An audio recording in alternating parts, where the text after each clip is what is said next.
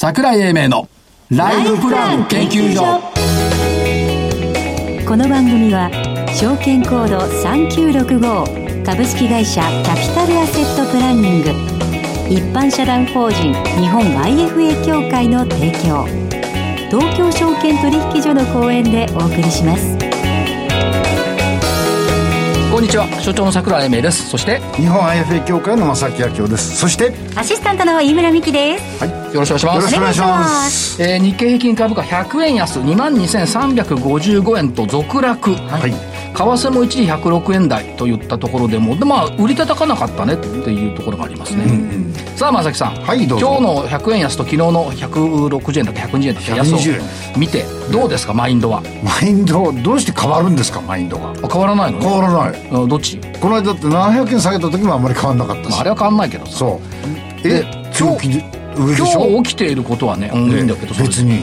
結構ねすごいこと起きてるのよ75日線が右上向きになりました。ああはい誰も気が付いてない。データ的にね。いやデータじゃないの。なったの。うんから、えー、と5日線も右上向きになりました、はい。から25日線が200日線を上抜けました。いわゆるゴールデンクロスってやつね、短期線が長期線を抜けました、一目均衡の雲が白くねじれます。あねじれた。これだけ揃ったらさはい。明日高いと思わない？思いますよ。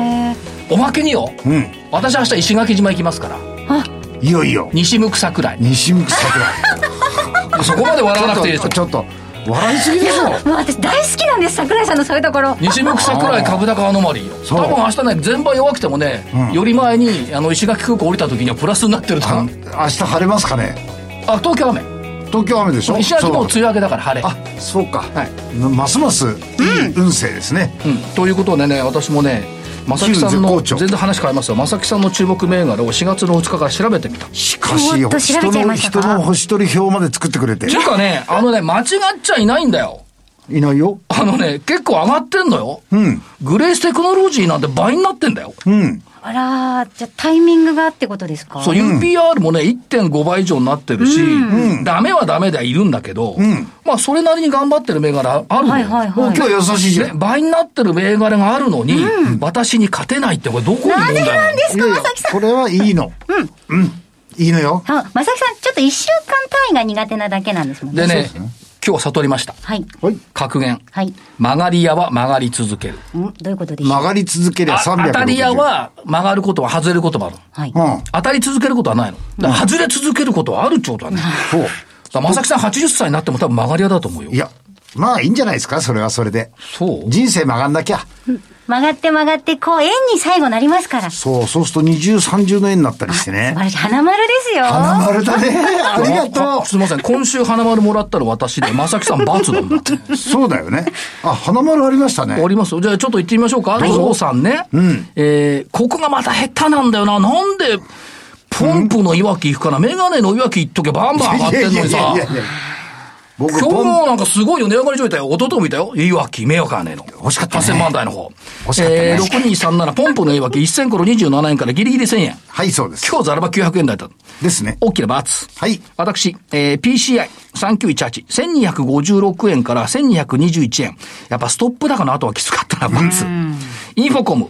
えー、4348、2999から3085、丸。ね、同じ電子書籍やってもさ、これだけ違うわけよ。そうですねおおそう、まあ、しかもメディアルーもさ、先週罰だったのに今日4700円で入ってるから、これ、今日まで我慢すりゃ丸だった。大丸それで、なんでまさきさんはね、しょうね1週間という時間値ができてないね。そうですだから、ね e ガーディアン、えー、6050、2500飛び7円から2700円。大きな丸じゃね、20丸。二重丸つなぐソリューション。これ今日マイナスのとこあったの、6551、448円から454円、小幅高。ちっちゃな丸。ということで、えー、丸々×。まさきさんは×だけ。まずすいませんでした。一週間遅れでもってお願いいたします。あのね、ルールは変わらないの。これはいい。ルールを変えなくていいですよ。だ1週間という時間軸のためにどれだけね、覚悟と執念を持っているか、それが問われる。ということで、銘柄聞きましょう。覚悟と執念、はい。あ覚悟と執念。もう今一回。週の覚悟と執念。706を UPR あのちょっとこのパ待ってレットです。たまたま良かったからって。じゃあこれね前の時は2000円台から3000円台で、3000円台でちょっともみ合いを入れて、もう4000台で4000円台になってきて、これは258の法則からいくと5に挑戦するんじゃないかと思って。あのさ、そのさ、258の法則ってさ、むやみに言うけど、知ってる人の方が少ないんだから、株価は2と5と8、200円、500円、800円のところで動く。はい。2000円、5000円、8000円で動く。はい。1万2000円、1万5000円、1万8000円で動く。そこまで説明しないとね、わからない。違う違う違う。その説明は君の役目だもん。だから一人勝手に、勝手に言わない人のものをパクって。はい、パクりました。一個だけ？いいどうぞ。株高と読んだから、来週ね、2146UT グループ。おうな、人込みとかさ、なんか最近人絡み動いてんだよ。動いてます。だからさ、UT グループ、製造業派遣、半導体自動車向け強い、5G も回復。ということで、UT グループね。はい。それから、どうしようかな。取っちゃおうかな。取っちゃこの上がったところで行ってみるかい。ハイグレース6541。う。おもう一段出る。え？ロケット。うん。すごいです。それとね、忘れてませんかってやつね。3559の p バン .com。懐かしいね。これね、今1000円割れてんのよ。うん。割れてるところで、これがね、タイミングだと思うね。なるほど。いいものはいいんだから、正木さんが負けるのはこれタイミングだけダメなんだよ。あ古いんだよ、タイミングが。古い。いや、現代に合ってない。タイミングが年取ってる。うん、モダンタイミングセオリーっつうのを作んないといけないね。MMT。はいはい。MTT。あ。かっこいい。MMT じゃ。MTT。ということで、この後は本日のゲストのご登場です。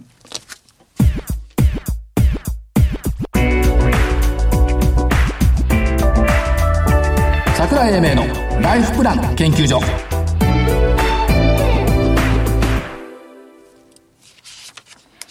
それでは本日のゲストをご紹介しましょう。証券コード6560マザーズ上場株式会社 LTS 代表取締役社長川島博明さんです。川島社長よろしくお願いします。よろしくお願いします。よろしくお願いします。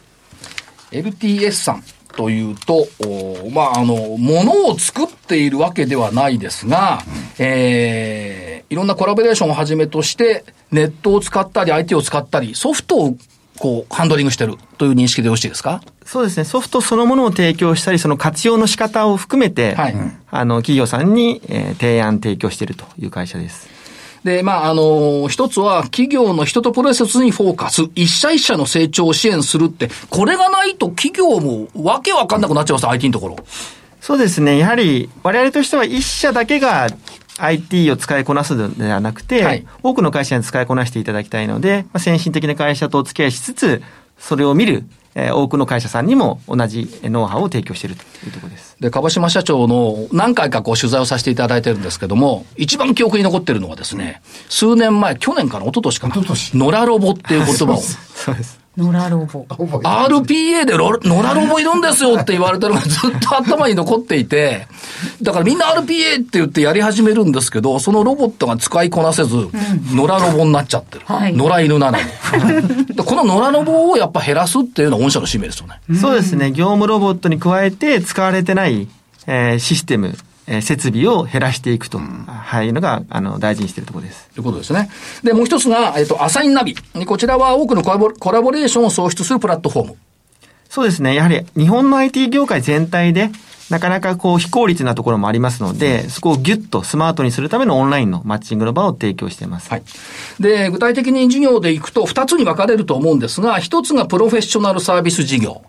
はい。これはどんな風に考えたらいいですか？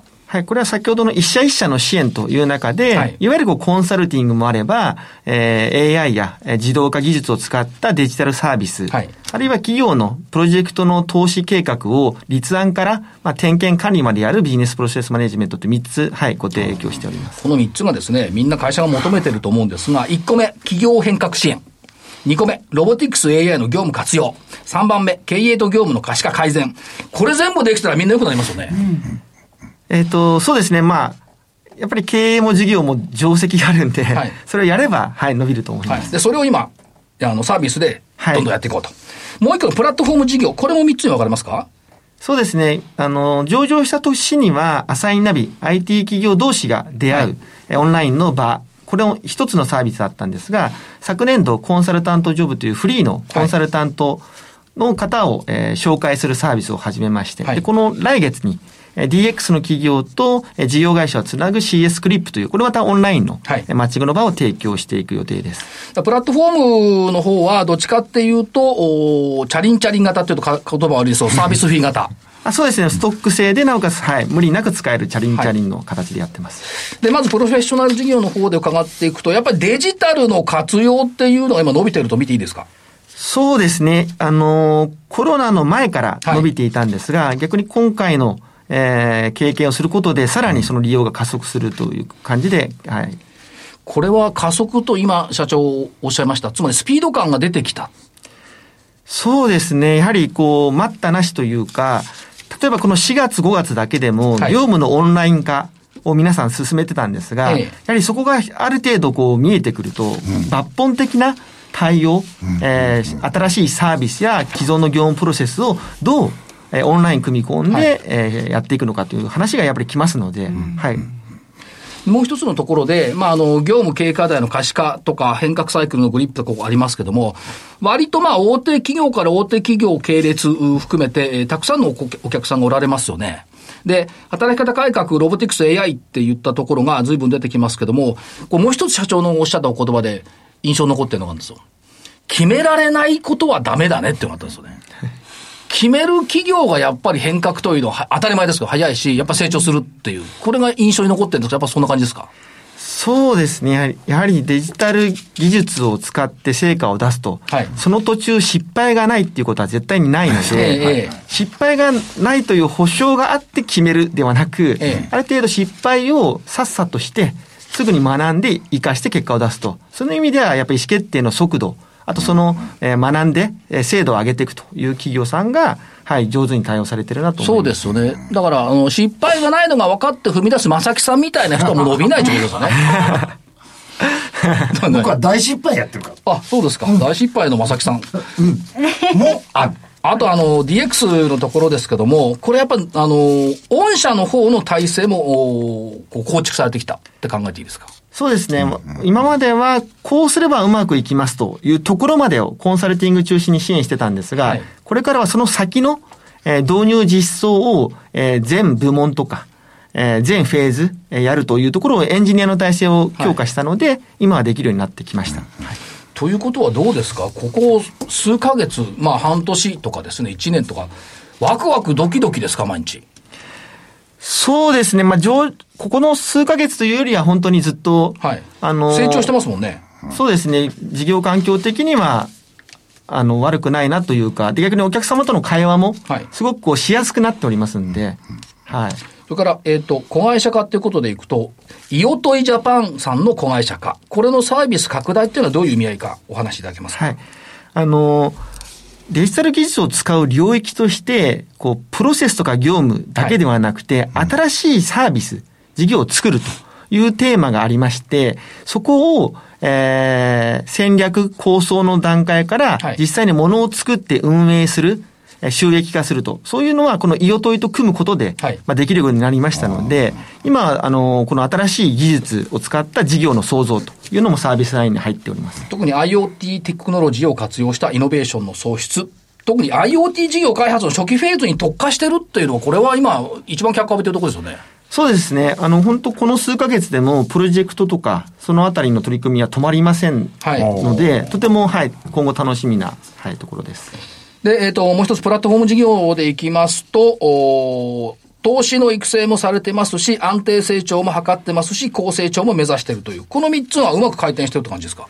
そうですね。あの、会費いただいて、あの、手堅くやってるアサインナビと、はい。あと、今まさに伸ばしているコンサルタントジョブと、で、これから DX 業界で必要とされる CS クリップと。はい。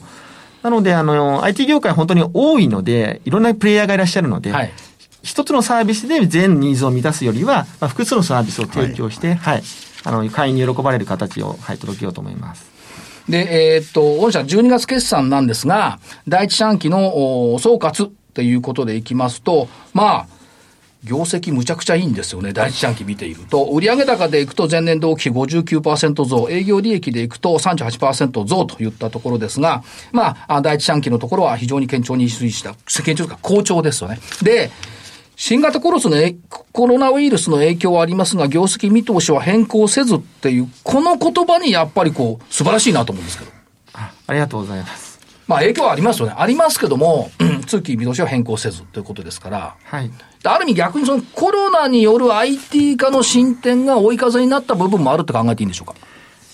そうですね。まあ、足元では、はいあのーネガティブ、ポジティブで言うと若干ネガティブのが多いかもしれないんですが、はいあの、1年、2年、3年っていう形で見れば、やはりポジティブなことの方が大きくなってくるかなと思います。で、これもあの、説明書の中にあるんですが、新型コロナウイルスによる影響と事業運営の状況の中でコメントとしては、業務事業運営に支障はなく生産性はむしろ向上したとあるんですが。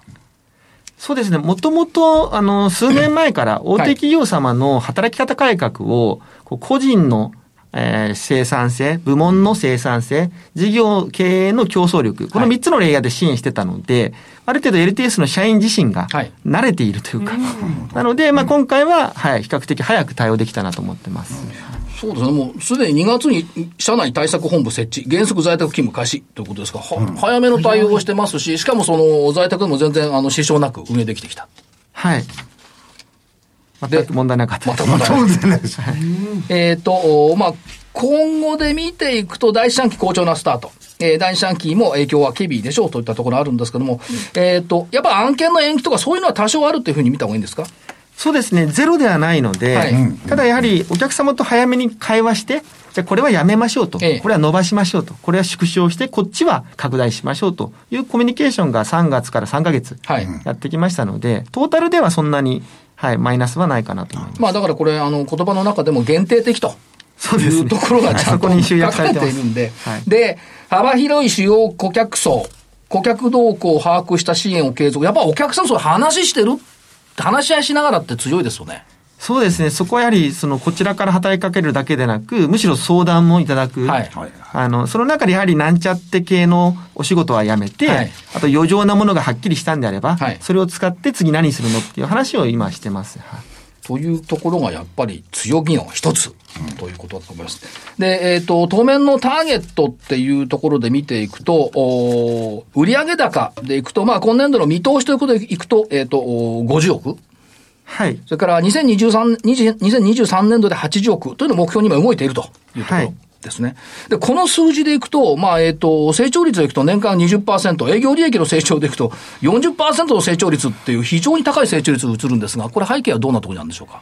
そうですね。やはり昨年度、エンジニアの体制を強化して、えー部分的な、えー DX デジタル活用の支援ではなく、包括的に支援できるということで、トップラインが計画的にあの詰めるようになったというのが大きいです。あと、利益の方は、あの、このモデルってやはり売上が伸びれば伸びるほど、販管費、はい販売管理費がそれほど増えないので、ええやはり営業利益率も相当改善していきます。はい。だから今年度の2020年度でいくと、まあ、営業利益率8%の目標。2023年度の営業利益率15%ですもんね。はい。非常に高い利益率を出してくる。やっぱりこれは、えーまあ、人員の採用育成定着もあるでしょうし、まあ、あの、事業そのものの着実な利益成長もあるでしょうし、からデジタル活用サービスのお継続拡大、DX がやっぱ伸びてきてるってのが大きいですか？そして、あの、DX の取り組みが、お客さんの中で長期化、プラス大型化、はい。あの、しておりますので、そこを取り込めていければ、はい、問題ない成長ができると思います。で、今、あの、2023年までのお話を伺ったんですが、2024年以降も力強く成長するため、今期中に中継を策定する予定というところですね。はい。で、えっ、と、中継の方針ということで言うと、社員の増加ペースは加速する方向性を持ちますよっていうのが入ってきてます。そうですね、今まで1年間でだいたい30名から多くても40名いかないぐらいの純増ペースだったんですが、ここをもう少し、はいあの、増やしていけないか、いこうじゃないかという議論が一つあります。はいで、えっ、と、M&A 戦略の具体化っていう言葉も入ってきてます。はい。ここもあの、ありがたいことにいろいろなお話をいただいたりとかはい、もともとの協業を先に、えそういう働きがする中で話が進んでいたりもするので、まあ、ここはあの、はい、きちんと中期計画の中で、はい、ぐ織り込んでいきたいと思います。まあ当然ながらその、それに伴う投資っていうのも出てくるでしょうし、投資項目も織り込んでいくということで、まあ既存事業はオーガニックな成長を目指し、そこに M&A の推進が乗っかってきて、えー最終的にアジア市場での成長余地っていうのもこれ乗っかってきて見通ししてるということはいですよね。だから、成長は止まらない。まさ拡大まさきさんみたく成長止まったおじさんと違う。ちょっと。羨ましい。え？羨ましい。お客様と同じ立ち位置で共に変革を進めていく真のパートナーを続けていくということですが、社長最後に投資家さんに一言メッセージ頂戴できるとありがたいんですが。はい。あのー上場して2年半が経ちまして、ちょっとまだまだ知られてないなというところが反省としてあります。で、今後はやはり収益性と成長性をきちんと示してえ達成していくということと、あと正しい意味の DX をお伝えできて、できたらなというふうに思っておりますので、よろしくお願いします。やっぱり野良ロボ追放作戦ですね。ある意味では。そうですね。やる前から失敗することが分かっているものもやはり多いので、ははいい、そこは少なくしたいと思います。正しい DX を導いて導いてくれる、えー、樺島社長でした。そうですね。ありがとうございました。ありがとうございましたありが。とうございました。えー本日のゲスト、えー証券コード6560マザーズ上場株式会社 LTS 代表取締役社長樺島博明さんでした。ありがとうございました。ありがとうございました。。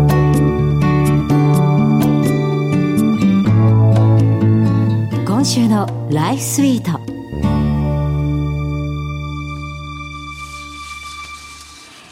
さて、このコーナーでは、キャピタルアセットプランニングが開発したライフプランシミュレーションツール、ライフスイートを使い、よりリアリティのあるライフプランニングを皆さんと一緒に学んでいきたいなと思います。さあ、あの、このコーナー、前回のコーナーで、IFA の選択基準は、経験、計画、検証、この 3K が大切だよっていうふうにお伺いしました。ですね。あのー、まさきさんも元 IFA なんですよね。はいそうなんですよね。うん、年取ってす。ますけどね。え、じゃあ、それじゃあそれだけ経験があるということですよね。そうですねはい。え、はいもしですよ、この私、飯村にアドバイスをするとしましたら、はいまずどんな計画を作っていただけますか？そうですね。飯村さんの場合はまだあと30年ぐらい運用期間がありますから、はいある程度のその、おボラティリティ言いますか、変化、価格変化があっても、ある程度のリスク許容というのはあるだろうと思うんですよね。じゃあ、積極的な投資の考えでよろしいですか、はい私が、あの、そういう計画を立てるならそういう計画立てますね。何したらいいんですか、まず？まあ、基本的には、あの、グローバルな、はい。あの、成長力をお取り込める、運用に取り込める、はいえーファンドをお長期間かけてうん積み立てていくというふうな計画を立てると思います。ほうほうほうほう。はい具体的に言いますと、どんなことをしたまあ今ですと、あの、世界成長株的な、はい。あの、投資信託、うん。まあ、なん、あの、何社かも運用してますから、はい。そういう中から選択されたらいかがでしょうかね。しかも、はい。こう、ドルコスト平均法的にね、うん。えー金額を決めて、はい。えー期間を長くとって、うん。えー安定的に運用していくというふうな方向がいいと思いますよ。なんでこの積み立て投資っていうのがいいんですかね？あのーやはりリスク分散という意味で、先ほど世界って言ったのは地域分散ですよね。はいそれから、あー期間を長く持つっていうことは時間分散ですよね。うんうんうんそういう面で、そういうものを平準化していく、リスクを平準化していくために、いろんな分散投資というのが考えられるので、えーこういうふうなことの手法を取ることで、リスクを軽減していくということが一番大事だと思います。はい。あとなんかよくこの手の話で聞くのは、うんあの、なんか節税にもいいんだよって聞くんですけど、それってどういうことなんですか？そうですね。。あの、特別、あの、えーイデコですとかはい、使えばですね、所得控除の枠が使えますんで、はいそうすると、所得控除されるっていうことになると、税金がかからない。うん税金がかからないと、翌年、リターンが翌年にもう一回再投資されると。いうことで、効率的な運用ができる。はいはいはい。この節税になった部分のお金を、翌年全部投資資金に回せるじゃないかってことですね。そういうことです。はい。これは大きいですよ。ただで通もなんかどうやってその、えっと、なんか選んでったらいいんですか、投資。まあ、投信の場合には、あの、基本的に必ずう見てほしいのが、はい運用報告書、または目論見書ですね。はいこれの中に資産の運用体制、どういう形で誰がディシジョンするんですかっていうこととか、運用期間がどのくらいありますよとか、配当金の過去の実績ってどのくらいでしたよっていうふうなことが全部入ってますから、はい必ずこれを見ることにしてください。ちょっと時間がないけど、はい目論見書って本当に読むの？読みますよ。読んでる投資家さんどれぐらいいんの？いや、読んでる人は少ないでしょうね。だったら意味ないじゃん。違う違う違う。もっとでっかい字で。必ず見ないといけないという。これでもなんかじゃあやっぱりプロに相談しないとってところになるんですかとね。思います。その方がよろしいかと私は思いますね。プロに相談したらもうより明確なその候補とか教えてくれるんですか？はい。具体的に、えまあ、タブレットと端末等を使ってですね、えーいくつかの候補、複数の候補を提案させていただくと思います。はい。はいちなみになんですけど、この IFA さんに相談すると、おはい金ってどれくらいかかるんですか、お金はかかりません。あ、かからないんですか？かかりません。相談無料相談無料です。へえ。はいで、お金がかかるポイントはないんですか？お金がかかるポイントってありませんよ。あら、始める前にお金かかんないです。あ、そうなんですね。じゃあ、ちょっと気になった方は気軽に相談に行けるんですはい。ね。弁護士たちが、ね私も着手金いらないうんはいいりませんわかりました。はい、ということですので、ぜひ気になった方、あの番組ウェブサイトにもろもろ載ってたりもしますので、ご確認いただければなと思います。はい以上、今週のライフスイートでした。それでは、ここでお知らせです。株式会社キャピタルアセットプランニングは、金融機関に最先端のシステムを提供しております。証券コードは3965、39老後。フィンテックにより日本人の豊かな老後と円滑な相続、事業承継を創造することをミッションとしております。国内42社の生命保険会社のうち2社に1社が当社のシステムを利用し、政府の設計から申し込み、契約締結に至る政府販売プロセスをペーパーレスにより実現しております。また、障害資金繰りをスマホで予想するライフプランアプリ、資産家向け相続財産承継システムを開発提供しております。証券コード3965、39老後。キャピタルアセットプランニングは、フィンテックによって人生100年時代の豊かな老後を実現いたします。資産運用の目標設定は人それぞれにより異なります。個々の目標達成のために独立、中立な立場から専門性を生かしたアドバイスをするのが金融商品仲介業 IFA です。一般社団法人日本 IFA 協会は企業 IR 情報を資産運用に有効活用していただくため、協賛企業のご支援のもと、この番組に協力しております。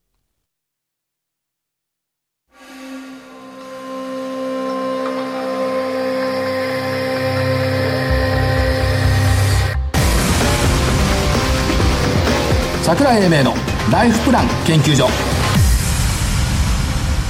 この番組は、証券コード3965株式会社キャピタルアセットプランニング一般社団法人日本 IFA 協会の提供、東京証券取引所の講演でお送りしました。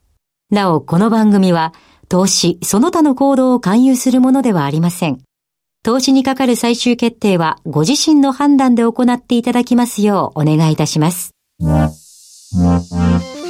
聞いてるとさアシスタントさんがさ5人ぐらいいるかもしれない。そういうことで、そんなに違います？声が違う。あ、いいですね。これどうも楽しめ25日線を下回らなければ株価は上昇し深押しはない、25日線を割れれば株価は下落し2番底の可能性もある。どう？もっともらしい？え、なんか、なんか、なんかよくわかんなかったです、今。25日線では、必ずしもそういうことにはならないんじゃないですか？これさ言い換えるとさ天気予報だとどうなると思う？明日は晴れですが雲が出てくると雨が降るかもしれませんいや、もう全部じゃないですか。明日は雨模様ですが雲が消えれば太陽が出て晴れになりますと同じことだよねことれいう気がし言われてみればそうですね。そうね、なんかね、専門用語使われるとすっげえなと思うんだけど、はいはい普通の生活に当てはめてみると、もう何言ってんだこれっていうね。冷静に考えなんか。当たり前のこと丁寧に言われましたみたいな。明日晴れだけど雲が出てくると雨が降るって誰でも言えるでしょ、それぐらい。おっしゃる通りですね確かに。だからね、株式市場そういうね、なんつうの、パロディーがたくさんあるからね。